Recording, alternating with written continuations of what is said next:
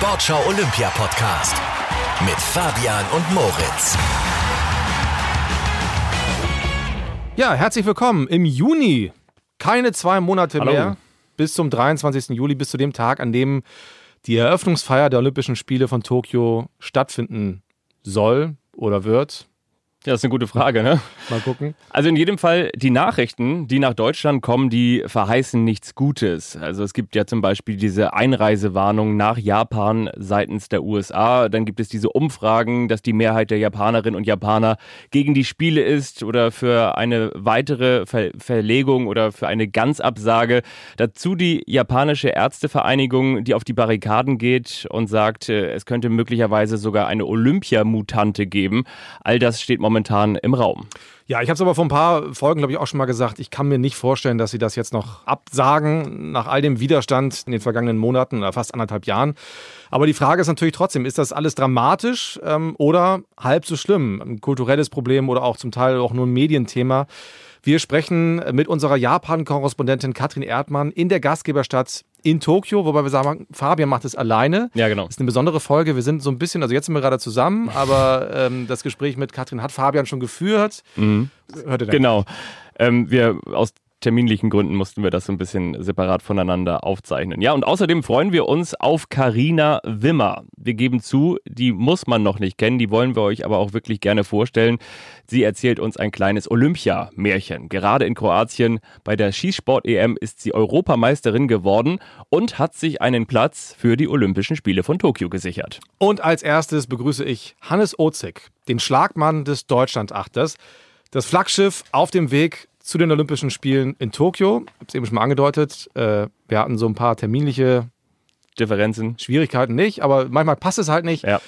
Das Gespräch führe ich jetzt alleine. Ich höre es mir trotzdem an und wünsche dir viel Spaß. Ja, es gibt bei Olympischen Spielen Entscheidungen, von denen man im Vorfeld schon sagen kann, das werden echte Höhepunkte. Das 100-Meter-Finale natürlich. Ich finde auch die Endspiele in den Ballsportarten, Finals im Schwimmen und natürlich das Finale des Ruderachters. Der Deutschlandachter ist ein Mythos. 2012 in London hat er Gold geholt.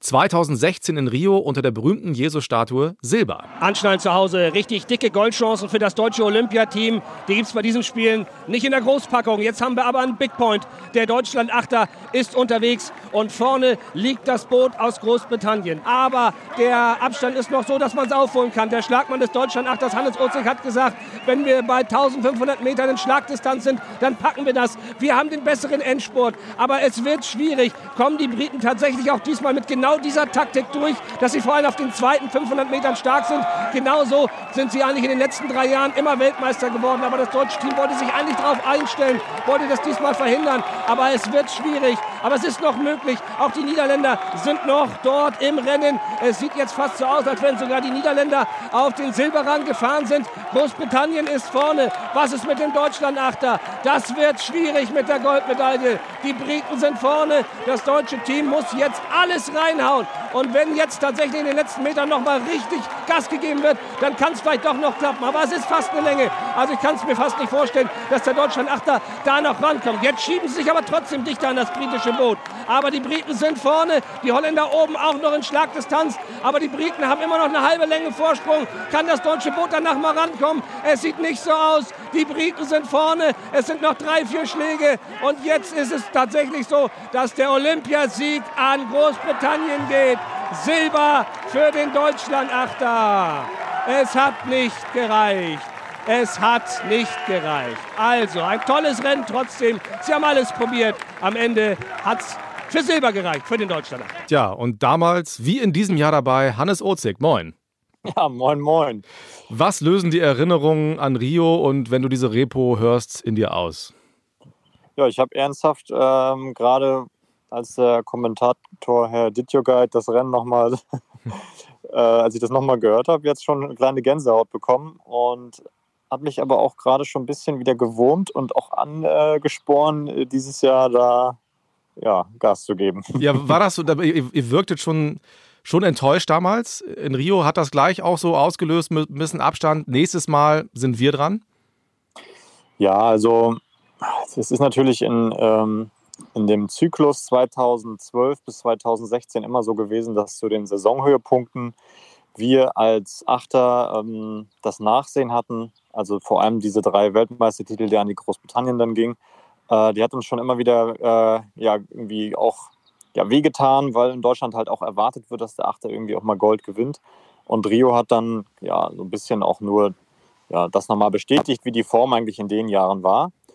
Und aber ich denke, dass die Form, die jetzt so die letzten drei, vier Jahre aufgekommen ist mit den Medaillen im Achter, äh, ist das Ziel und die Motivation natürlich auch wieder da, ähm, in Toko ganz vorne zu sein. Ja, wir wollen ein bisschen was lernen über den Deutschland-Achter, euren langen Weg nach Tokio und auch über dich. Ich stelle dich mal kurz vor.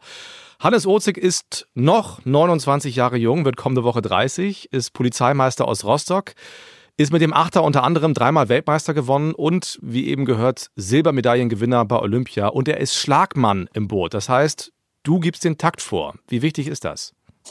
Ja, den Takt so ganz alleine vorgeben tue ich nicht. Das, ähm, das ist von der, von der Außenansicht, sitze ich ganz hinten im Boot, äh, im Heck und schaue dem Steuermann in die Augen. Martin Sauer, und, ne? Genau, genau, Martin Sauer. Und dann sitzen sieben Athleten hinter mir und die Blickrichtung geht halt ähm, auf meine Position, weil ich derjenige bin, der halt ähm, als letztes in dieser Kette sitzt. Aber die, den Schlag den Rhythmus alleine gebe ich nicht vor. Das ist ähm, ja, ein gewisser Mythos, weil egal was ich da vorgeben könnte, wenn die Jungs hinter mir nicht mitmachen, dann wird nie ein äh, Schlag äh, entstehen können, mit dem man schnell rudern kann. Also das ist eher eine mannschaftliche Gestaltung. Ich habe halt nur die Ehre da, auf dieser Position ganz im Heck zu sitzen. Aber orientieren die sich nicht schon so ein bisschen auch an dir?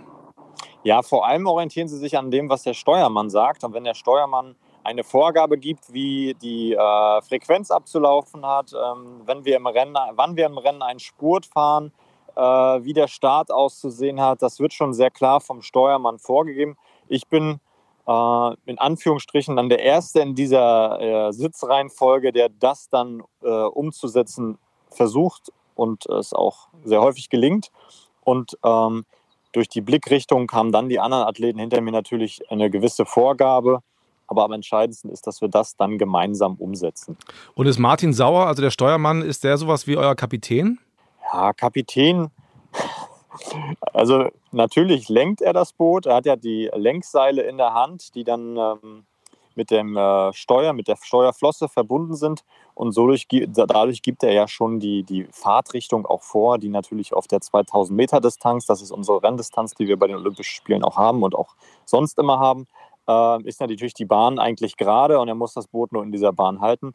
Aber für den Kapitän, glaube ich, äh, gehört noch ein bisschen mehr dazu.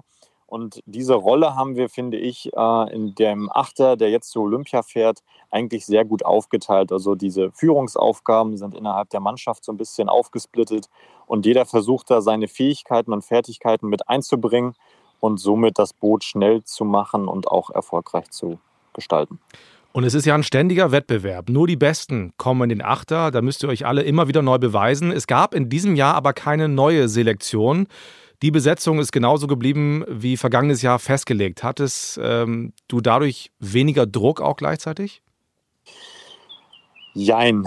Ähm, die Entscheidung ist ja vor einem Jahr schon mehr oder weniger getroffen worden, dass wir die, die Selektion, diesen Prozess, äh, wer in den Achter kommt, nicht nochmal äh, neu machen, weil das schon ein sehr ähm, sehr langer Werdegang ist. Der ging über ein, ein, Vierteljahr ungefähr in dem äh, Zeitraum von 2019 auf 2020 in den Wintermonaten und im Frühjahr, wo festgelegt wurde, wer am Achter sitzt. Und ähm, quasi auch zu dem Zeitpunkt, wo feststand, wer nun die äh, Athleten sind, die im Achter sitzen sollen, wurden ja dann die Olympischen Spiele im Frühjahr 2020 um ein Jahr verschoben. Und wenn man dann gesagt hätte als Trainer, ich mache die Mannschaft nochmal komplett neu, dann wären, glaube ich, einige Athleten äh, nicht bereit gewesen, nochmal ein Jahr dran zu hängen, weil das ein sehr anstrengender und auch kräfteraubender, auch mental kräfteraubender Prozess ist, bis das feststeht. Und ähm, in dem Moment war natürlich der Druck zu dem damaligen Zeitpunkt erstmal weg und man konnte mit einer gewissen äh, Ruhe äh, und Fokussiertheit dann die Vorbereitung auf 2021 beginnen. Jetzt im Nachhinein, glaube ich, oder jetzt ähm, mit ein bisschen Abstand auf diese Entscheidung damals ist es schon so, äh, dass wir nur ähm, profitiert haben, dass wir da nicht nochmal wilde Wechsel probiert und äh, da auch nochmal eine gewisse Unruhe in die Mannschaft gebracht haben, sodass wir uns in der Konstellation und mit diesen acht Athleten plus Steuermann fokussiert jetzt auf die Spiele vorbereiten konnten. Der Druck entsteht dann eher natürlich dann bei den Wettbewerben, äh, dass man natürlich dann liefern muss. Ihr müsst dann liefern, ja. Ich würde gleich gerne nochmal auf die Corona-Zeit zu sprechen kommen, würde mich aber nochmal kurz interessieren, nach welchen Kriterien ähm, werden die acht Ruderer ausgesucht? Ja, das sind ähm, ähm, zum einen natürlich die ganz klassischen physischen Werte. Die werden bei uns auf dem Ruderergometer auch über die 2000 Meter Distanz ähm, bestimmt oder be beziehungsweise dann ähm, erfahren, ertestet. Ähm, jeder kennt ja auch dieses Ergometer, das dann in den Fitnessstudios mhm. steht. Und auf dem fahren wir dann 2000 Meter bis zum Umfallen. Dann hat man eine finale Zeit.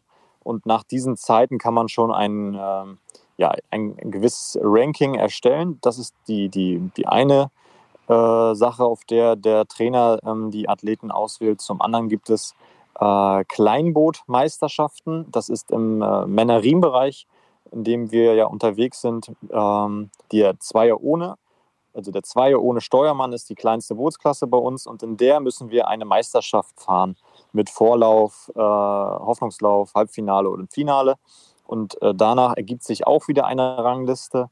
Und die dritte Komponente, die äh, auch natürlich mit in die Entscheidungsfindung und Bildung damit einfließt, ist ähm, ja die Trainingsleistung und auch so ein bisschen diese Mannschaftskomplexität, äh, ja, also die, ähm, der Faktor, wenn der Trainer ähm, die, die Athleten zusammensetzt und äh, trainieren lässt, wie die miteinander harmonieren, was funktioniert und was funktioniert nicht und aus diesen drei Sachen wird dann der Achter gebildet. Und dann wart ihr letztes Jahr, ähm, stand das Boot schon, aber ihr konntet wegen Corona gar nicht so trainieren, gab kaum Wettkämpfe und es war eine schwierige Zeit. Was hat das mit euch gemacht als Mannschaft? Ja, ähm, am Anfang war es schon so, dass wir alle ähm, mental, emotional wirklich, oh, wirklich sehr angeknackst waren ähm, weil, wie ich jetzt eben ja schon gesagt habe, dieser ganze Selektionsprozess, diese Ausscheidung, wer am Achtersitz haben wirklich Energie geraubt. Dann die Verschiebung der Spiele, dann die Gesamtlage ähm, in der Welt, die hat uns ganz schön, äh, ja, auch irgendwie aufs Gemüt gedrückt und ähm, diese Perspektive, ohne Wettkämpfe durch so einen Sommer zu gehen, das war schon echt sehr belastend für uns. Vor allem, äh, dass wir, wir sind ja eine Sportart, wir müssen unfassbar viel trainieren, um am Ende ähm, ein so ein 2000 Meter Rennen irgendwie mal abliefern zu können. Und Training ohne äh, Zielwettkämpfe im Jahr 2020 war einfach hart. Wir haben dann einfach versucht, den, den Sommer über ähm, so ein bisschen auch mal wieder ein bisschen Ruhe reinzubringen in die Mannschaft, äh, auch zu genießen, dass wir zu Hause sein können und auch zum Teil bei unseren Familien äh, Zeit verbringen können. Und ja, im Herbst 2020 ging dann die neue Olympia-Vorbereitung schon wieder los mit den Trainingslagern, wo wir dann natürlich schon wieder richtig Gas geben mussten. Habt ihr dann gemacht und dann lief es dieses Jahr ja wieder einigermaßen normal, ne? Ich glaube, was so, was so Wettkämpfe anging. Einigermaßen. Einigermaßen, ja. Dann kam die Europameisterschaft in Italien. Und ihr ja. seid hinten raus eingebrochen und wurdet in Anführungsstrichen nur Vierter. Zitat Hannes Ozig, wir haben mal richtig auf die Fresse bekommen. War das der berühmte Rückschlag zur rechten Zeit? Ja, das wird sich ja zeigen, je nachdem, wie sich äh, Tokio und beziehungsweise das Ergebnis bei den Olympischen Spielen dann widerspiegelt. Aber ich, ich mittlerweile jetzt mit sechs, äh, sieben Wochen Abstand zu den Europameisterschaften muss ich schon sagen, dass das genau das gewesen ist, was ähm, ja einfach irgendwie eintreffen musste, eintreten musste. Äh, wir haben die letzten Monate mit, so wie auch ganz, eigentlich die gesamte Gesellschaft, äh, immer nur von Kompromissen gelebt. Also hier musste man noch einen Kompromiss machen, damit man das und das überhaupt noch machen konnte. Der Kompromiss hier an der nächsten Stelle. Und so ist dann irgendwann auch der Trainingsplan ein bisschen entstanden, dass wir immer mehr äh, Kompromisse irgendwie gemacht haben, um überhaupt noch alles umsetzen zu können. Ja, und wer Kompromisse im Leistungssport eingeht, der kriegt dann halt irgendwann das auch mal auf dem Silbertablett serviert und haben dann einfach ja, mal richtig auf den Deckel bekommen in äh, Italien bei den Europameisterschaften. Aber die letzten Wochen haben gezeigt, wir haben dann im Trainingsplan wieder ein bisschen was umgestellt, sind mehr wieder zur Konsequenz äh, und zur Kompromisslosigkeit zurückgekehrt und haben dann an ein paar Stellschrauben im Training was verändert. Und der World Cup äh, vergangene Woche in Luzern, der hat dann schon wieder ja, ein besseres Ergebnis wieder gespiegelt. Ja, da sah es nämlich wieder ganz anders aus und die Sportschau war live dabei. In den letzten Jahren hat der Deutschland Achter dominiert. In den Jahren vor Rio waren es die Briten. Und jetzt sind beide Mannschaften fast gleich stark. Die letzten Schläge werden entscheiden. Beide Mannschaften hier auf einer Höhe. Ich, ja, ich kann es nicht sagen. Ich kann es auch nicht sagen. Was für ein Duell. Die Niederländer kommen jetzt ins Ziel, aber sie waren nur Zuschauer bei dem größten Rennen und es ist eine Zentimeterentscheidung. Ja, sechs Zentimeter fehlten euch am Ende zum Sieg. Du hattest vorher gesagt, in Luzern wird die Hausmarke für Olympia gesetzt. Wo liegt die jetzt? Ja, die Hausmarke liegt auf Augenhöhe, glaube ich. Wir haben es fertiggebracht, mit Großbritannien in Luzern 2000 Meter lang fast Auge um Auge zu rudern und konnten uns eigentlich mit äh, sechs Zentimetern auf der Ziellinie immer noch in die Augen schauen. Und das wird, glaube ich, auch ähm, für die Olympischen Spiele in Tokio jetzt auch die Hausmarke sein, dass Großbritannien und Deutschland, dazu kommen natürlich noch die großen Überseenationen äh, wie USA, Australien und Neuseeland. Und die Holländer darf man auch nicht vergessen. Also ich glaube, das wird ein ganz, ganz spannender Fight im olympischen Finale dann, wenn man äh, es bis dorthin schafft. Und ich bin aber auch guter Dinge, dass die, ähm, die Entwicklung, die wir jetzt im Achter als Mannschaft schon genommen haben, wenn wir gesund bleiben, dann könnten wir Ende Juli doch noch ein ganz großes äh, Ding landen. Aber es muss dann auch genauso weitergehen. 30. Juli ist der große Tag. Übrigens, Oliver Zeitler ist vorher am Einer unterwegs. Also es kann innerhalb von von wenigen Minuten äh, zwei Medaillen geben für Deutschland. Und du weißt, dass die Erwartungshaltung immer sehr hoch ist in Deutschland. Ne? Also gerade beim Achter auch, da wird eigentlich bei Olympia im Grunde eine Medaille erwartet. Am besten natürlich Gold. Äh, wie kommt ihr damit klar? Wie kommen wir damit klar? Ja, ich, ähm, ich bin, muss man ja dazu sagen, 2013 das erste Mal im Achter mitgefahren. Da war die Messlatte mit dem Olympiasieg in London 2012 ja schon sehr hoch gelegt. Und ich bin damit so ein bisschen groß geworden. Das äh, hat der Steuermann Martin Sauer schon irgendwie in seinen Gen mit drin, dieses äh, Siegererfolgsgen und treibt uns jeden Tag im Training auch zu Höchstleistungen und hat das irgendwie äh, ja, mit der Muttermilch irgendwie mitbekommen, dass er uns da schon sehr triezt und dementsprechend dieser Druck, den haben wir ja quasi gegenüber Martin jedem Tag im Training. Und somit ist das dann für die, für die Wettkämpfe und auch für die Olympischen Spiele nicht mehr ganz so, ja, das schlägt dann bei uns nicht mehr ganz so krass ein. Vor allem, wenn wir dann ins Boot steigen und auf, uns aufs Wasser gehen und dann auf das konzentrieren, was da vor uns liegt, dann ist das ein, ja, wie ein Mechanismus, den wir schon lange einstudiert haben. Und deshalb ist das natürlich nicht äh, für uns Athleten in dem Moment ganz so krass. Allerdings, wenn wir dann äh, vorher oder im Nachgang äh, mit ganz vielen uns unterhalten, dann merkt man schon, wie die Erwartungshaltung ist, vor allem in Deutschland und auch im internationalen Vergleich, wenn man sich mit Athleten aus anderen Ländern unterhält und denen erzählt, ja, wenn wir nur Zweiter werden, dann muss man sich in Deutschland schon fast verstecken. Da können die auch nur mit dem Kopf schütteln. Aber wie gesagt, wir sind damit groß geworden und ähm, wir predigen das ja auch jeden Tag, dass wir um den Sieg mitfahren wollen und dementsprechend müssen wir dann auch ja, dazu stehen und uns, ja, unseren Mann stehen. Ja, ist das, du hast es so, so angedeutet gerade, dass, dass es in Deutschland so speziell ist. Ich, ich glaube, das ist vielen gar nicht so bewusst, dass ihr ja wahnsinnig viel trainiert. Ich habe gelesen, ein Topruderer im Durchschnitt 35 äh, oder fast 36 Stunden pro Woche.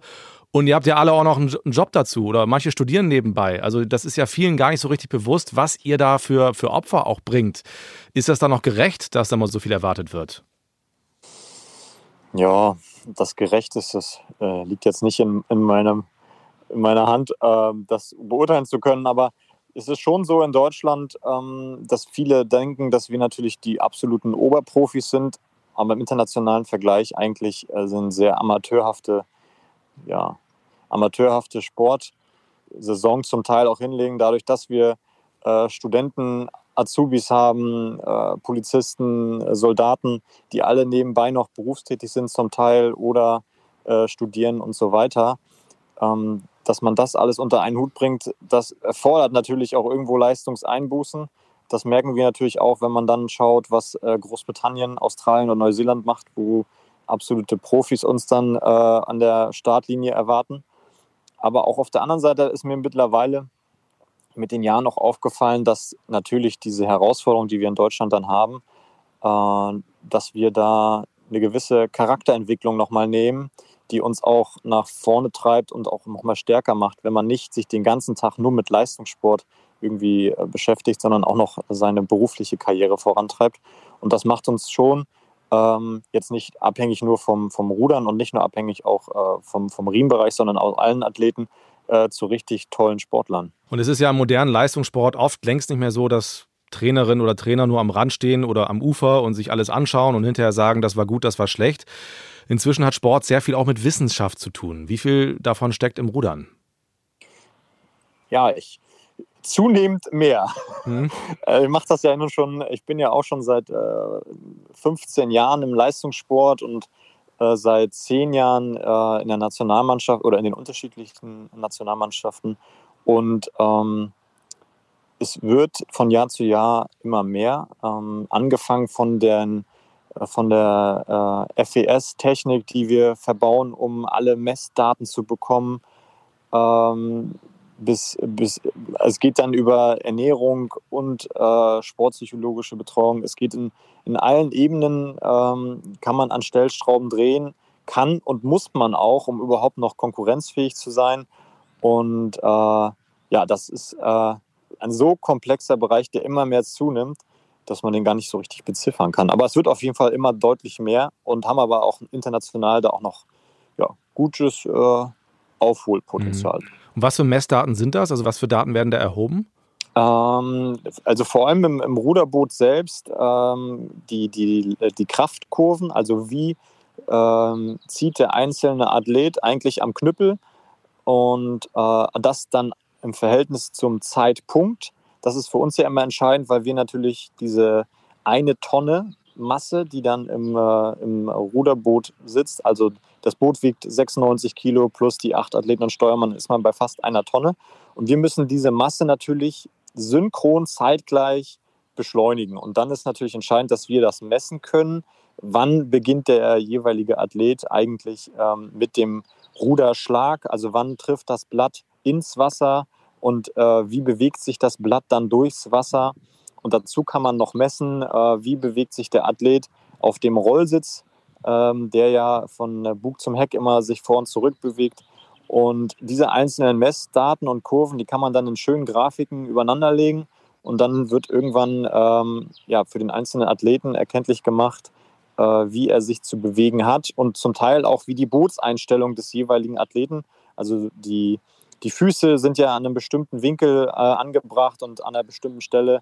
Und da kann man dann noch ein paar Anpassungen annehmen, um diese Kraftkurven äh, synchron übereinander zu legen. Das finde ich sehr spannend. Hm. Und ihr macht Yoga, ne? Wie oft? Oder ja, sitzt, ihr dann, sitzt ihr dann am, am Dortmund-Ems-Kanal, macht den Morgengruß jeden Tag zusammen oder wie, wie läuft das? Ja, nicht ganz. Also, wie gesagt, wir sind ja äh, in allen Bereichen noch ein bisschen am Aufholen. Und äh, Yoga haben wir jetzt, glaube ich, vor einem Dreivierteljahr ungefähr angefangen und ähm, lassen unter sportlicher Leitung das einmal die Woche äh, durchführen. Das machen wir dann immer samstags in einer größeren Gruppe und da ja, werden die äh, steifen Ruderer dann äh, äh, weich und geschmeidig gemacht, auch mit dem Sonnengruß, ja. Und es hilft, ja? Absolut, absolut. Also das kann ich auch nur jedem äh, wärmstens ans Herz legen. Wer äh, in seinen Alltag ein bisschen Beweglichkeit reinbringen will, kann Yoga auf jeden Fall ähm, zielführend sein. Wir im äh, Rudern haben das ernsthaft äh, jetzt auch zum Teil auch schon gemerkt, dass wir das ähm, äh, umsetzen können, was wir im Yoga äh, neu lernen und was, wie wir unseren Körper nochmal neu gelernt haben. Und diese Beweglichkeit nutzen wir schon im Boot dann aus und können sie dann auch besser ja, einsetzen. Und wie wichtig ist die Regeneration jetzt so kurz oh. vor Olympischen Spielen? Ist die überhaupt noch möglich jetzt zu diesem Zeitpunkt? Ja, das ist äh, einer der ganz, ganz entscheidenden Kriterien bei uns im Leistungssport, bei uns im Rudersport vor allem. Wir sind ja die großen Meister im Draufhauen, also im Gas geben, im viel machen, im viel trainieren. Es gibt viele Trainer, ähm, mit denen ich la lange zusammengearbeitet habe, die auch äh, der Meinung sind, wer, wer viel trainiert, äh, wird richtig gut und wer noch mehr trainiert, wird noch besser und wer am meisten trainiert, der ist dementsprechend auch am besten. Und die Regeneration ist so ein Stichwort. Ähm, da sind wir manchmal noch ein bisschen amateurhaft unterwegs und das wird jetzt im Hinblick auf Olympia natürlich auch ganz entscheidend sein. Vor allem, wir reisen ungefähr ja einen Monat vor dem äh, olympischen Finale an. Ende Juni reisen wir schon nach Japan, machen dann da ja noch ein Trainingslager. Und das wird dann vor Ort für uns ein ganz großes Stichwort sein. Einfach ähm, ja, unter den klimatischen Bedingungen, unter Trainingsbedingungen dann gut zu regenerieren, gut zu schlafen, gut zu essen, um dann am entscheidenden Tag wirklich auf dem Punkt fit zu sein. Ja, die klimatischen Bedingungen sind jetzt in der ganzen Corona-Zeit so ein bisschen untergegangen. Ne? Es war vor einem Jahr ein Riesenthema. Es soll ja sehr heiß werden können in, in Tokio im Sommer. Äh, kannst du damit gut umgehen? Ja, ich, nee, Nee, also gut, gut umgehen nicht. Ich äh, kann mich auf einen gewissen Zeitraum damit irgendwie arrangieren und das Beste daraus machen. Aber ich glaube, allen Athleten, die da bei 35 Grad auf dem äh, Wasser unterwegs sind, äh, geht irgendwann die Schädeldecke, äh, wird irgendwann weich püriert durch die Hitze. Vor allem auf der 2000 Meter Distanz, wenn wir da mit äh, Puls über 180, 190 Schlägen pro Minute unterwegs sind.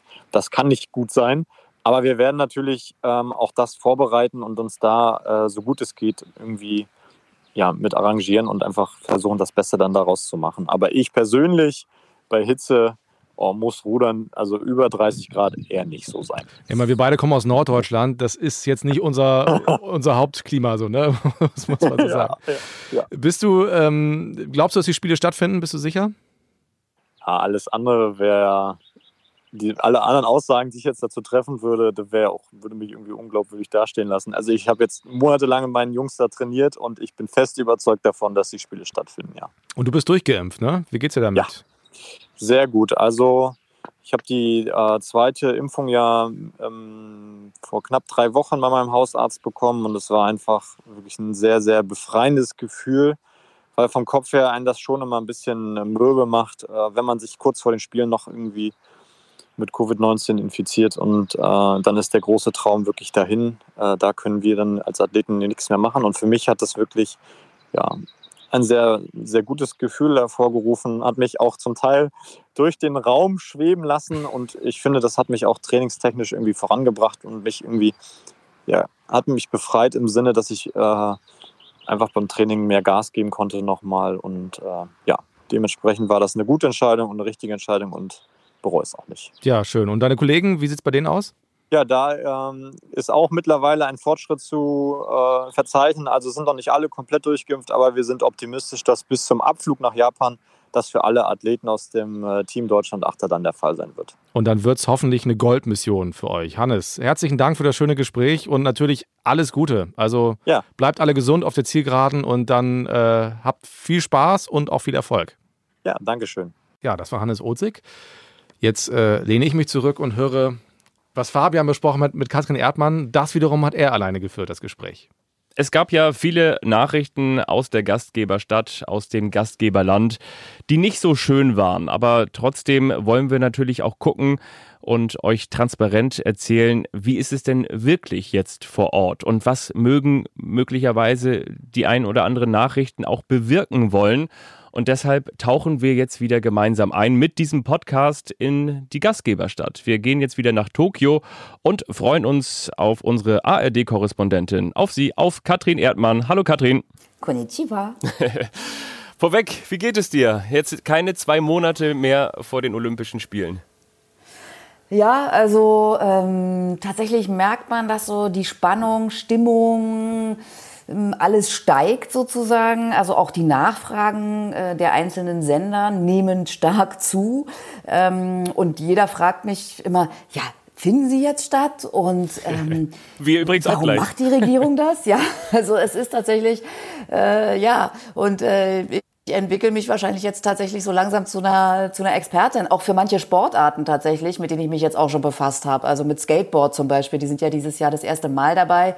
Da habe ich mir jetzt auch schon mal was durchgelesen und habe irgendwie auch das gelernt, dass Rock'n'Roll dann auch irgendwie ein so ein Dreh ist oder irgendwie eine Wendung da beim Skateboard. Und das fand ich dann irgendwie schön.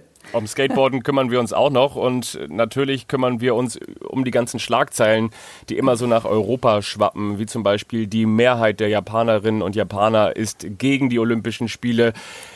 Es geht um den Notstand, der verlängert worden ist und so weiter und so fort. Aber vorweg, du bist ja zwischenzeitlich auch noch mal in Deutschland gewesen und inzwischen auch erst geimpft. Oder spielt das dann eigentlich eine Rolle? Also heißt, kommst du normal wieder ins Land oder hast du da auch immer wieder mit ellenlangen ähm, Einreisemaßnahmen zu tun? Ja, also ob man jetzt geimpft ist oder nicht, das hat Japan überhaupt nicht auf dem Zettel, wahrscheinlich weil sie selber so wenig impfen. Also es gibt kein Formular, wo man das eintragen konnte. Es fragt auch keiner danach. Nein. Und wenn ich jetzt äh, demnächst nochmal fliege ähm, und mich dann zum zweiten Mal in meinem Urlaub impfen lasse, dann äh, komme ich zurück und auch dann wird mich keiner fragen. Und das bedeutet jedes Mal drei Tage äh, Hotelquarantäne, drei Tage, morgens, mittags, abends kaltes Bento, kalten Reis unter anderem. Ähm, und dann äh, muss ich immer insgesamt 14 Tage dann zu Hause bleiben und werde auch kontrolliert. Ne? Und das wird jetzt wohl auch nochmal verschärft. Also man muss sich dann immer wieder neue Apps runterladen und da muss man so einen kleinen Fragebogen beantworten. Also das sind nur zwei Fragen, aber dann muss man mehrmals am Tag so ein Knöpfchen drücken.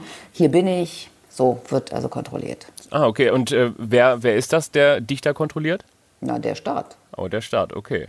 Ja, wir haben immer wieder von dir gehört, die Mehrheit der JapanerInnen ist gegen die Spiele. Wie ist denn aktuell bei euch die Stimmung?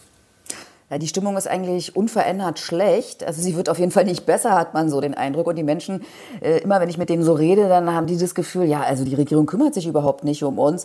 Äh, vor allen Dingen nicht um den Wunsch, dass man die Spieler eben absagen sollte. Und natürlich trägt dazu auch bei, dass die Impfungen einfach nur sehr langsam vorankommen. Also rund sechs Prozent haben erst eine Erstimpfung erhalten. Und daran werden jetzt auch die äh, 100 Millionen Impfdosen aus der EU wahrscheinlich nichts ändern bis zu den Spielen. Weil keiner weiß, sind die schon da, äh, und gibt es dann überhaupt Personal? Weil das war jetzt hier immer auch ein Problem, um dann zu impfen. Ähm, und es läuft auch nach wie vor eine Petition zur Absage. Die haben rund 400.000 Menschen unterschrieben. Man kann auch sagen, in den sozialen Medien, da bricht sich auch so ein bisschen die Wut Bahn. Also vor allem nachdem äh, der IOC-Vizepräsident Coates gesagt hat, die Spiele würden auch im Falle eines Ausnahmezustands stattfinden. Und das fanden viele ziemlich arrogant. Und naja, das ist auch ein riskantes Spiel, was eigentlich der Regierungschef Suga hier betreibt, denn er will ja im äh, Herbst wiedergewählt werden und die Gouverneurin sogar noch eher von Tokio, nämlich schon im Juli. Ähm, und interessant ist, dass das Ganze jetzt auch ein Wahlkampfthema wird. Also die Opposition nutzt das natürlich aus und die Regierung versucht das so ein bisschen abzumildern, indem sie jetzt die Corona-Hilfen erhöht hat, beziehungsweise wieder neue auszahlt. Ja. Der Hintergrund ist der, dass in diesem Jahr auch noch die Wahlen sind, ne? Genau. Ja, und vielleicht können wir das noch ein bisschen genauer konkretisieren. Also, wovor haben die Japanerinnen und Japaner Angst? Also, wie entsteht diese Ablehnung? Ähm, wenn wir jetzt mal auf die Inzidenz schauen, die ist aktuell bei 23, war vor zwei Wochen noch bei 35 und das in einer 15 Millionen Stadt, nämlich Tokio. Und da liegen heute, habe ich mal nachgeschlagen, 73 Menschen mit Covid-19 auf Intensivstationen und trotzdem haben 6000 Tokioter Ärzte und Ärztinnen natürlich auch Angst vor einer Überbelastung. Wie entsteht diese Ablehnung? Also ganz grundsätzlich gesagt muss man sich erst noch mal vergegenwärtigen, Japan ist ein Inselstaat ähm, und ist sowieso, sage ich mal, nicht so einwanderungsfreundlich. So, ähm, das heißt, alles, was von außen kommt, ist erstmal so ein bisschen fremd und dem guckt man jetzt sowieso erstmal so, guckt man ein bisschen komisch. So, ähm, und die große Sorge ist, dass man es vielleicht jetzt einigermaßen noch im Griff hat, aber wenn dann die Olympischen Spiele kommen, dann kommen bis zu 90.000 Menschen hier ins Land und die werden das Virus einschleppen und dann werden die Infektionszahlen steigen und dann reisen alle wieder ab und man sitzt da und man ist dann äh, ja so sozusagen, man weiß dann gar nicht mehr, wo vorne und hinten ist. Und dann wird die Situation in den Krankenhäusern sich wieder verschärfen und man äh, kann die Leute nicht versorgen. Äh, und Menschen werden dann vielleicht zu Hause sterben, weil es für sie kein Krankenhausbett gibt. Also es gab hier durchaus äh, Beschreibungen, dass jemand anderthalb Tage im Krankenwagen rumgefahren ist und die haben äh, kein Krankenhausbett gefunden. Also das heißt, man kann es ein bisschen, natürlich nicht schlussendlich, aber ein bisschen auch runterbrechen, dass, ich sag mal so, die Japanerinnen und Japaner jetzt nicht so fremdenfreundlich sind, ganz generell?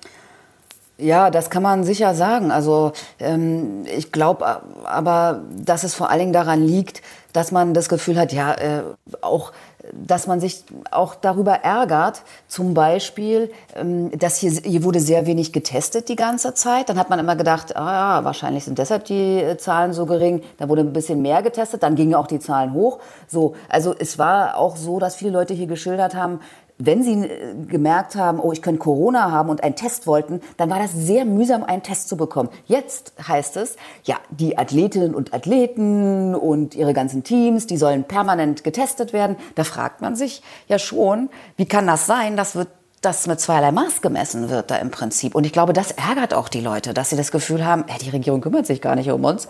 Und äh, für alle anderen, also sprich für Olympia, ist Geld da, sind Kapazitäten da und für uns nicht. Nun haben wir keine zwei Monate mehr. Dann, ich sage jetzt mal, finden die Olympischen Spiele statt. Sie sollen stattfinden. Dann wird es die Eröffnungsfeier im Tokyoter ähm, Nationalstadion geben. Nun wurde der Notstand gerade doch mal verlängert. Ich meine bis zum 20. Juni. Ne? Das heißt aber jetzt nicht, dass es ein Lockdown ist, wie wir ihn aus Deutschland kennen. Was bedeutet das konkret? Also ganz konkret bedeutet es, dass man tagsüber äh, kein Alkohol ausgeschenkt bekommt, wenn man ins Restaurant geht äh, und die Restaurants und Bars schon um 8 Uhr abends schließen müssen und dass bestimmte Veranstaltungen halt begrenzt sind, was die äh, Teilnehmerzahl angeht. Aber es ist tatsächlich mehr Show. Also ich war äh, in der Bahn unterwegs zum Beispiel, weil ich mir auch mal angucken wollte, ja, machen denn die Leute Homeoffice oder nicht? Natürlich machen das eine, einige Homeoffice, aber tatsächlich sind zu den Stoßzeiten auch die Bahnen wirklich schon wieder voll. Also daran merkt man auch, die Leute äh, nehmen auch ihre eigene Regierung, so in meiner Wahrnehmung zumindest, gar nicht mehr so ernst. Und dann gab es auch ähm, verschiedene Skandale, wo dann ähm, Mitarbeiter aus dem Gesundheitsministerium tatsächlich eine Party gefeiert haben und keinen Abstand und keine Maske. Und sowas trägt natürlich jetzt auch nicht gerade, sage ich mal, zur Glaubwürdigkeit bei. Kann man wohl sagen, ja. Wir haben auch schon viel darüber gehört und es war viel zu lesen von der Ärztegewerkschaft, die ich ja gerade eben auch schon kurz angesprochen habe. Die hat gewarnt vor einer neuen Mutante sogar von einer Art Olympia-Mutante. Das war diese Japaner Doctors Union. Was ist davon zu halten? Also ich würde es nicht zu hoch hängen. Das äh, waren Vertreter von einer kleinen Gewerkschaft und ich meine, dass Gewerkschaften so ein bisschen polarisieren, das gehört sozusagen zum Geschäft dazu. Aus meiner Sicht geht es hier auch ein bisschen darum, Ängste zu schüren. Es geht weniger eben um diesen Ist-Zustand, ähm, sondern eben vor allem darum, dass man sagen will, ja, wer weiß, was nach den Spielen ist. Wir haben jetzt schon Ärzte und Krankenschwestern, äh, die am Rande der Erschöpfung sind. Wie soll das erst danach werden, so wenn ähm, jetzt so viele Menschen hier reinkommen? Ähm, man muss dazu tatsächlich auch sagen, zumindest was Sportler und Medienvertreter angeht, werden die sich ja in so einer Blase bewegen, die Frage ist, ob alle anderen, die einreisen, also zum Beispiel die große IOC-Familie, mhm. äh, ob sich da alle auch so umsichtig bewegen werden ähm, und auch vor allem natürlich auch, wie viele Menschen von diesen äh, Einreisenden, da 90.000 äh, ungefähr, auch geimpft sehr, sein werden. Ähm, eine ganz andere Frage ist natürlich, wie sieht eigentlich dieses Bewegen in dieser Blase aus? Ich glaube nicht, dass das ein großer Spaß ist für alle, die dazugehören. Wie kann man sich das genau vorstellen? Ja, also man kann es sich so vorstellen, dass Sie vom Hotel zur Trainingsstätte äh, beziehungsweise äh, dann zur Wettkampfstätte gefahren werden. Und äh, nachdem sie abgeliefert haben, sage ich mal, fahren sie wieder zurück äh, ins olympische Dorf. Und da sollen sie sich ja auch nur möglichst kurz aufhalten. Und es gibt jetzt gerade so ein Gremium, die darüber beraten, ja, wie kann man das alles noch schaffen und sicherer machen. Und also im schlimmsten Fall, sage ich mal, können die Athletinnen und Athleten nicht mal zusammen essen, sondern da wird es ihnen vielleicht ergehen, wie mir immer im Hotel, da wird dann das Essen dann tatsächlich an die Tür gehängt. Das könnte auch sein. Ne? Also, dass man sozusagen auch gar nicht miteinander äh, interagieren kann, ne? dass das sehr streng kontrolliert wird. Also das, was Wasserspringer, Rekordeuropameister Patrick Hausting ja auch nicht nur vor Ort gesagt hat, sondern auch in der vergangenen Folge unseres schönen Podcastes. Ja, dann wollen wir mal auf drei Parteien schauen, sage ich jetzt mal. Und zwar zum einen gibt es die Bevölkerung, da sagen viele Umfragen, die Bevölkerung ist in großen Teilen gegen die Olympiadurchsetzung, gegen die Durchführung. Dann gibt es die Regierung, die daran festhält. Und dann gibt es die Olympiamacher und das IOC, die sagen, ja, also wir haben gar keine Zweifel, dass die Olympischen Spiele stattfinden. Was denkst du in der Mitte, die Regierung, warum hält sie an den Spielen fest? Also da gibt es natürlich viele Faktoren. Äh, da ein Grund sind natürlich die Fernsehrechte, vor allem der US-amerikanische Sender NBC, der viel Geld ans IOC zahlt, äh, wenn die Spiele dann stattfinden. Ähm, dann gibt es die Einschätzung eines Sportanwalts, äh, dass nur das IOC auch die Spiele absagen kann, also dass Japan dazu gar nicht die Befugnis hat, übrigens auch nicht die Stadt Tokio. Ähm, und für Japan geht es vor allem auch darum, dass man hier ein Signal der Hoffnung aussenden möchte in die Welt und es soll eben aus Japan kommen und nicht etwa aus China 2022, wenn da die Olympischen Spiele stattfinden. Ja, und jetzt hat es ja neulich gerade, das war jetzt glaube ich gerade zuletzt die große Meldung, diese Reisewarnung der USA für Japan gegeben. Das hört sich nicht so an, als sei das Vertrauen in die japanische Regierung besonders groß. Das hat natürlich äh, die Kritiker beflügelt, erneut äh, eine Absage zu fordern. Aber die USA haben ja dann, sich dann auch beeilt, schnell zu sagen, ja, ja, man geht aber davon aus, dass die Olympioniken und, äh, und Teams sicher sein werden, dass Japan das schon in den Griff kriegt. Ähm, ja, und eine Hilfe ist natürlich äh, jetzt äh, die 100 Millionen Impfdosen von der EU. Ähm, ja. Genau, diese 100 Millionen Impfdosen, die jetzt von der EU in Richtung Japan auf den Weg gebracht werden. Kann man sagen, dass Japan auch ein bisschen demaskiert wird als Land, das so wirtschaftsstark ist, dass ähm, eben noch keinen Impffortschritt hat? Ich glaube, die Erstimpfung liegt bei um die 5 Prozent. Ist das nicht auch ein Versagen? Ja. ich, also äh, ich fand das ganz interessant, weil ich, ich wollte das nochmal nachlesen, wie denn die Reaktionen aus Japan waren ähm, auf diese Impfdosen, weil das ist ja wirklich eine große Menge, das muss man sich ja mal vorstellen. Und ich fand es das interessant, dass diese Menge nirgendwo aufgetaucht ist also hier in den japanischen Medien habe ich das äh, nicht gesehen. Und das war so mehr ein Thema unter anderen. Also man wollte das offensichtlich hier auch nicht zu hoch hängen, weil natürlich ist das echt eine Blamage für Japan. Ne, da gibt es natürlich Gründe für. Die haben halt äh, nach diversen Skandalen vor vielen Jahren ihre Impfstoffforschung komplett ausgesetzt und auch nicht finanziell gefördert und sind auch langsam in der Zulassung und haben halt immer gedacht, ja, ach na ja, wir kriegen das schon in den Griff und so, wird uns nicht auf die Füße fallen. Also eigentlich ist das echt total peinlich. Kann man sagen, dass ähm, die Olympischen Spiele auch mehr und mehr zum Medienthema werden? Da gab es ja zum Beispiel auch die Aussage von Thomas Bach, der gesagt hat, die olympische Familie, die müsse Opfer bringen und dass man das in Japan möglicherweise auch ein bisschen überinterpretiert oder zu sehr auf sich bezogen hat? Ja, in den sozialen Medien äh, fand man auch das äh, von Herrn Bach äh, unmöglich, äh, weil man gedacht hat, wir sollen jetzt Opfer dafür bringen. Also man hey, habe ja schon genug Opfer gebracht im Prinzip. Es gibt ja viele Leute, die äh, hier am Existenzminimum nagen und die auch wenig Zuschüsse vom Staat bisher bekommen haben. Äh, also insofern äh, findet man solche Äußerungen nicht gut und hat die vielleicht dann auch, das kann natürlich sein, in den falschen Hals bekommen. Und Katrin, du weißt, es gibt ja die allerletzte Frage, die ja möglicherweise auch die wichtigste ist. Finden die Spiele statt? Ja, ich glaube schon. Ja, wir freuen uns nach wie vor, dass wir dich haben, ganz generell, aber natürlich auch, weil du uns wieder so schöne Einblicke liefern kannst. Und wir kommen immer näher den Olympischen Spielen, auf jeden Fall dem Zeitpunkt der Eröffnungsfeier und werden immer wieder noch mehr von dir hören. Vielen Dank und alles Beste in Richtung Tokio. Katrin Erdmann.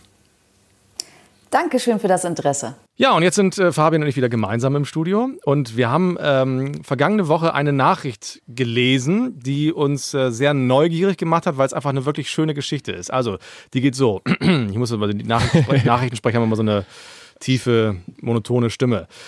Die Luftpistolenschützin Karina Wimmer hat sich das Ticket für die Olympischen Sommerspiele in Tokio gesichert. Die 25-Jährige gewann am Montag zum Auftakt der Schießsport-EM im kroatischen Osijek überraschend die Goldmedaille und sicherte sich damit den letzten Quotenplatz für die am 23. Juli in der japanischen Hauptstadt beginnenden Spiele.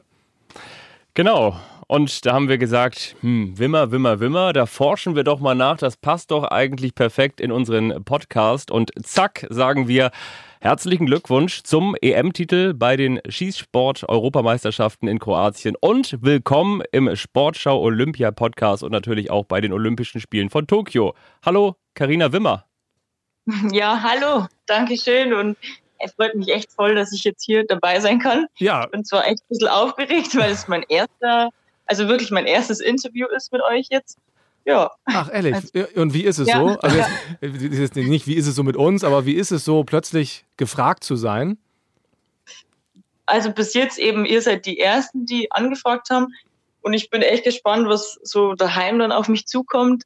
Ähm, ich habe mich vorher noch nicht damit beschäftigt und es ist natürlich jetzt erstmal uh, vielleicht ein bisschen überfordernd, aber das kriegen wir äh, bestimmt hin. auch kühn, wenn, wenn man mal drin ist, quasi in ja, dem. Du, du musst überhaupt nicht aufgeregt sein. Äh, es hat bisher jede und jeder gut überstanden, hier mit uns zu sprechen. Äh, und du bist jetzt auch noch in Kroatien bei der EM, ne? Wo erwischen wir dich gerade? Ja, was, ja. was steht noch an? Ähm, ich bin tatsächlich noch bis 4. Juni da, weil ähm, ab heute kommt dann mein anderes Team für die nächste Disziplin. Ähm, ich schieße noch Sportpistole, 25 Meter. Und genau, da stehen jetzt nochmal eigentlich die gleichen Wettkämpfe an wie für Luftpistole. Ja, und das ist ja alles schon irgendwie ein Ding. Du bist eigentlich noch im Perspektivkader. Wie überraschend mhm. kam jetzt für dich das Gold, wirklich?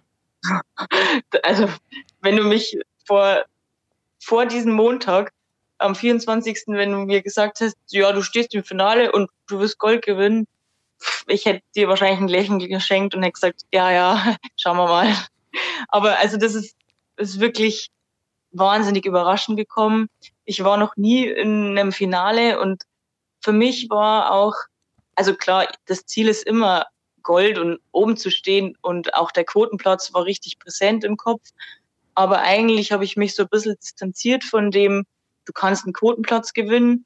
Und ich, mein persönliches Ziel war erstmal, ich will einmal in diesem Finale stehen. Einfach bei den Großen ankommen und zeigen, dass ich das jetzt auch drauf habe von meinem Trainingsstand her. Und das war eigentlich so mein Ziel. Und dann war der Wettkampf vorbei und dann stand ich da als siebte noch im Finale und dann war erstmal schon so die erste Erleichterung, oh, ich bin im Finale. Und ähm, dass es dann noch weitergeht und da ich dann am Schluss echt als Erste da oben stehe, das war überwältigend. Also wirklich, ich kann immer nur sagen, das war so krass und der Tag war einfach Wahnsinn. Ja, weißt du das noch so genau oder warst du da irgendwie so im Film, weil alles so unglaublich war? Das ist, also das ist wirklich, wirklich so, wie man immer sagt, das, das läuft dann so halb an einem vorbei und ähm, ich bin ja im Finale gestanden und dann haben sie nach dem vierten Platz durchgesagt, ähm, Germany hat diesen Quotenplatz. Und ich habe das so, ich habe es wirklich nur so beiläufig gehört, weil ich ja bei mir war ähm, und konnte es erst nicht glauben. Und dann ging es aber weiter und du musst ja weiterschießen und ich war einfach voll perplex. Also das ist dann, du kämpfst ja darauf hin und arbeitest und arbeitest und dann ist es auf einmal da und das fühlt sich so unwirklich an und auch danach Siegerehrung und also ich war ein bisschen verpeilt dann und war echt ein bisschen neben mir gestanden. Man nimmt es dann so von außen auf und kriegt es aber eigentlich gar nicht so mit. Also ich kann jetzt noch nicht mal genau sagen, ob ich es schon verstanden habe.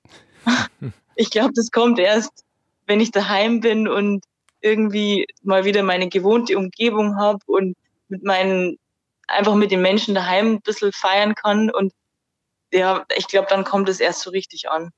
Wie sieht da eigentlich der Preis aus, der EM-Titel? Ist es eine Medaille? Preis, genau, Goldmedaille. Dann habe ich noch so einen Blumenstrauß, der aussieht wie ein Hochzeitsstrauß bekommen. Der hängt jetzt gerade auch in meinem Hotelzimmer und am schön am Trocknen. ähm, ja, genau, das war bis jetzt der Preis. Und jetzt mal schauen, was kommt. Jetzt gibt es noch den Preis der Aufmerksamkeit. Und mal gucken ja, ne, was ja, noch kommt. Steht ja. ja noch das ein oder andere große Event in diesem Sommer an. Wir haben mal auf deiner Homepage geschaut, und zwar auf der, beziehungsweise auf der Homepage äh, des Deutschen Schützenbundes. Da steht äh, Wohnort München, Hobbys, Kochen, Rennrad ähm, und Handball habe ich da auch noch gelesen. In welcher Reihenfolge? Ähm, Kochen Nummer eins. Kochen Nummer eins, genau. Und Beruf. Weil es ja? einfach ähm, jeden Tag irgendwie ein bisschen dazugehört. Ähm, oder beziehungsweise, ja, kochen oder essen auch gern. Hm. Deswegen kochen.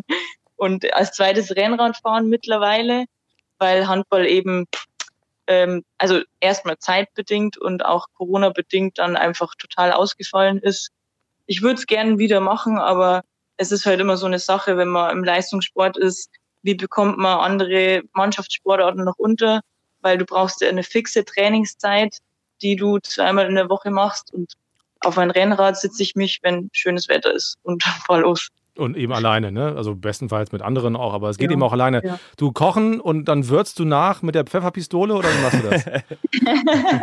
Würzen nach, das mache ich an, also wirklich sehr viel. also ich, ich, ich bin, ähm, bei manchen bin ich bekannt als Kräuterhexe. ah, okay. genau, ich probiere super gern was Neues und deswegen bin ich auch schon gespannt auf Tokio und die Kulinarik da dort. Also ja, freut mich auch schon voll, da ein bisschen was durchzuprobieren, hoffentlich. So Kugelfisch oder so soll da ja ganz gut sein, ne? Oh, echt? Das habe ich jetzt noch nicht gehört. Okay. Muss Lass man- aber auch gut zubereiten können, sonst kann der tatsächlich tödlich sein.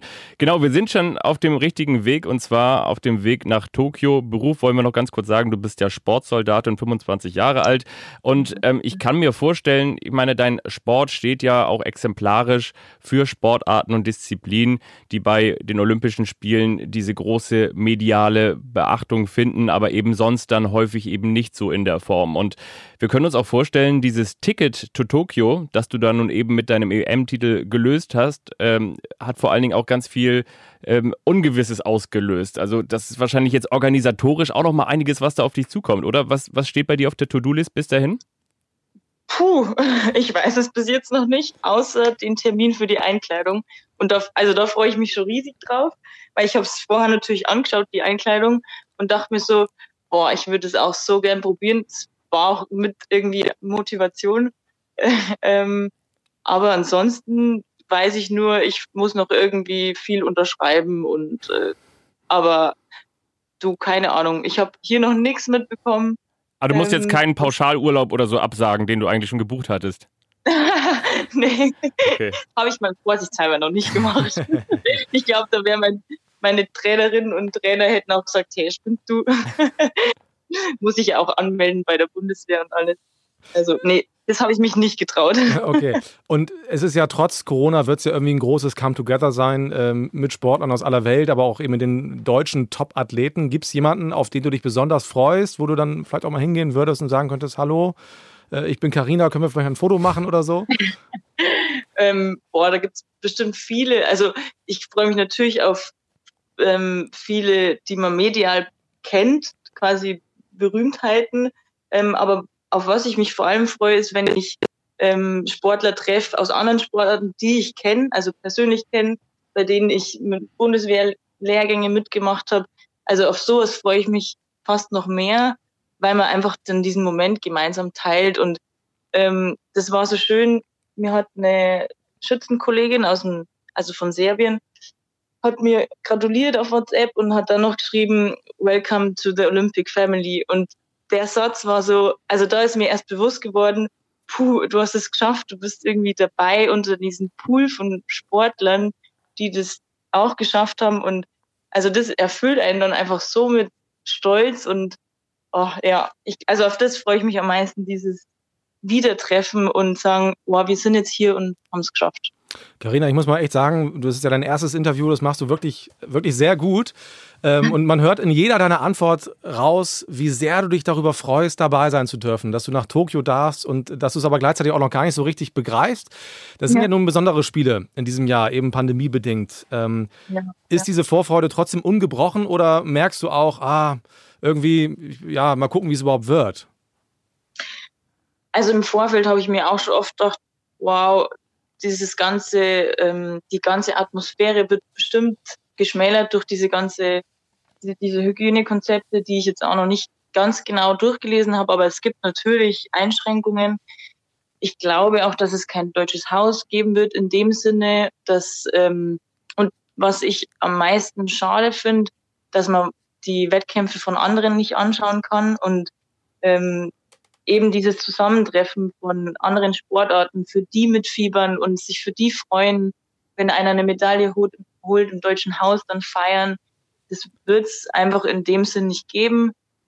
Ähm, aber trotzdem, glaube ich, ist vieles möglich und ich nehme einfach alles mit, was irgendwie geht. Also so, ja, was offiziell möglich ist. Da können wir dir einen super Reiseführer mit an die Hand geben, zumindest aus Sicht der Teilnehmenden. Und zwar haben wir, glaube ich, in der vorletzten Folge mit unseren Olympia-Expertinnen und Experten, mit unserer Korrespondentin darüber gesprochen, was diese Playbooks eben dann auch beinhalten und so weiter und so fort. Mhm. Äh, also das, wenn du nochmal vielleicht Zeit hast auf dem Rückflug, können wir auch nochmal weitergeben. Ja, das wäre optimal. Nun fliegst du als Europameisterin nach Japan. Ähm, rechnest du dir auch Chancen auf eine olympische Medaille aus? Was würde dir das auch bedeuten? Boah, also darüber habe ich echt noch nicht nachgedacht. Es ist auch nochmal andere Konkurrenz da. Ähm, Europa und dann die ganze Welt, weil wir einfach super starke, also Asien ist einfach nochmal wirklich stark. Ähm, Indien ist immer gut vertreten. Die haben zwar auch hier jetzt bei uns mitgeschossen tatsächlich, weil sie bis zu Tokio Trainingslager machen. Mhm. Ähm, und das ist schon nochmal eine andere Konkurrenz, die da an den Start geht. Aber also ich bin, glaube ich, wahrscheinlich im Kopf gerade in so einem Höhenflug, ähm, dass ich mir denke, hey, ich muss einfach nochmal diese Bereitschaft aufbringen und diese Überzeugung, dass ich das kann. Und dann ist der Fokus so da und ich gebe einfach alles und dann könnte es auch sein, dass ich, dass ich ins Finale komme und dann ist nochmal alles möglich. Weil, weil ja jeder aufgeregt ist und das war auch bei dem Wettkampf so. Im Vorfeld hat jeder so, jeder Sportler, hey, wie geht's dir? Und ähm, erster Wettkampf seit eineinhalb Jahren ungefähr. Ähm, und jeder steht da und denkt sich, okay, wie werde ich mich fühlen und wie wird die Aufregung sein? Und ich glaube, so ist es dann bei Olympia auch. Haben wir schon mal geübt und dann ja. Wie exotisch ist das eigentlich insgesamt, dem Skisport nachzugehen? Also wie kommt man dazu? ähm, also ich will es mal jetzt nicht so formulieren, aber so ganz freiwillig habe ich jetzt nicht damit angefangen, dass es meine eigene Entscheidung war. Ich war damals zehn, zehn Jahre, da darf man ja dann offiziell anfangen, vorher nicht. Und meine Mama hat uns, also uns, weil ich habe eine Zwillingsschwester, die eben auch mit mir geschossen hat, bis vor ein paar Jahren noch. Und wir sind halt dann mit im Schießstand und was machst du dann als kleines Kind, weil sie hat selber geschossen, ja, dann probier es halt mal aus. Und dann waren wir nicht schlecht und uns hat es dann schon auch gefallen. Ähm, und dann gehst du halt so ein bisschen die Leiter hoch von in den Leistungssport erstmal reinkommen, Bayern-Kader, ähm, und dann bist du da voll drinnen und willst natürlich dann irgendwann auch mehr. Ich war zu, also es gab schon so Zeiten, wo ich ähm, öfter mal gesagt habe, boah, ich würde gern Volleyball, also ich habe früher Volleyball gespielt und war da auch ganz gut und ich liebe einfach Ballsportarten. Und dann gab es schon so Zeiten, wo man sich denkt, die Zeit ist aufwenden für das Schießen, wenn ich eigentlich was anderes machen könnte. Aber dann gibt's halt einfach Gründe, warum man das weitermacht. Und da spielt dann auch viel mit rein das Umfeld und äh, die Unterstützung und das ist schon Freude bereitet einfach. Und ja, und dann bleibt man dabei und trainiert fleißig und dann wird man und auch wird gelobt. Europameisterin, ja, ist klar. Ja. so einfach geht's. und war Olympia immer so ein Ding, wo du auch schon als, als Kind dachtest, oh, das würde ich gerne mal mitmachen? Also warst du von vornherein immer schon so ein bisschen auch Olympia-Fan? Ja, also Fan auf jeden Fall, weil man weil man einfach dann ähm, als kleines Kind im Fernseher sieht man die ganzen Sportler und schaut 14 Tage Olympia an und fiebert damit.